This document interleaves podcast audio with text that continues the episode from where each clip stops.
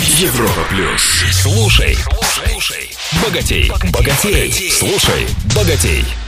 Привет всем! С вами Роман Аргашоков, специалист по управлению личными деньгами. Помните, я рассказывал, что люди не замечают деньги прямо у себя под носом и продолжают делиться способами их найти из более чем 100, которыми я владею. Фраза из известного фильма говорит «Храните деньги в сберегательной кассе, если, конечно, они у вас есть». К чему я веду? У вас есть балансовый отчет, активы и пассивы. Даже если его нет в письменном виде, все равно он есть.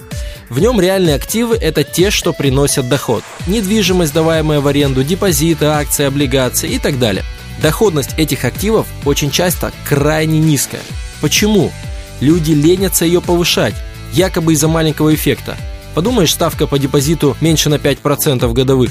Сумма на депозите все равно 50 тысяч рублей. Недополученная доходность всего 2500 рублей за год. Но поверьте моему опыту, люди пренебрегают и большими доходами.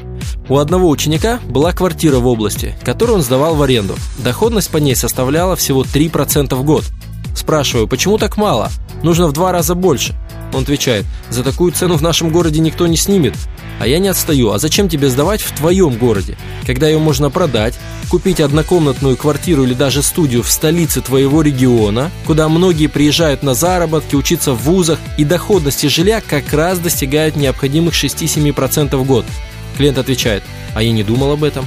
Итог недополучения дохода в течение трех лет – минус 360 тысяч рублей – где-то мы забиваем и на большие суммы, но где-то на меньшие. Но если их сложить, то за несколько лет набегают суммы в сотни тысяч рублей и у кого-то миллионы. Вот во что выливаются несущественные две с половиной тысячи рублей и другие подобные вещи.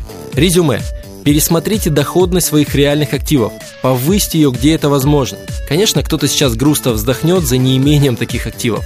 Это полезное разочарование, оно заставляет начать по-другому управлять своими деньгами. Ведь пока вас все устраивает, вы распоряжаетесь финансами по старинке. В следующем выпуске расскажу о том, как правильно работать со своими финансовыми привычками. С вами был Роман Аргашоков. Желаю всем финансовой свободы.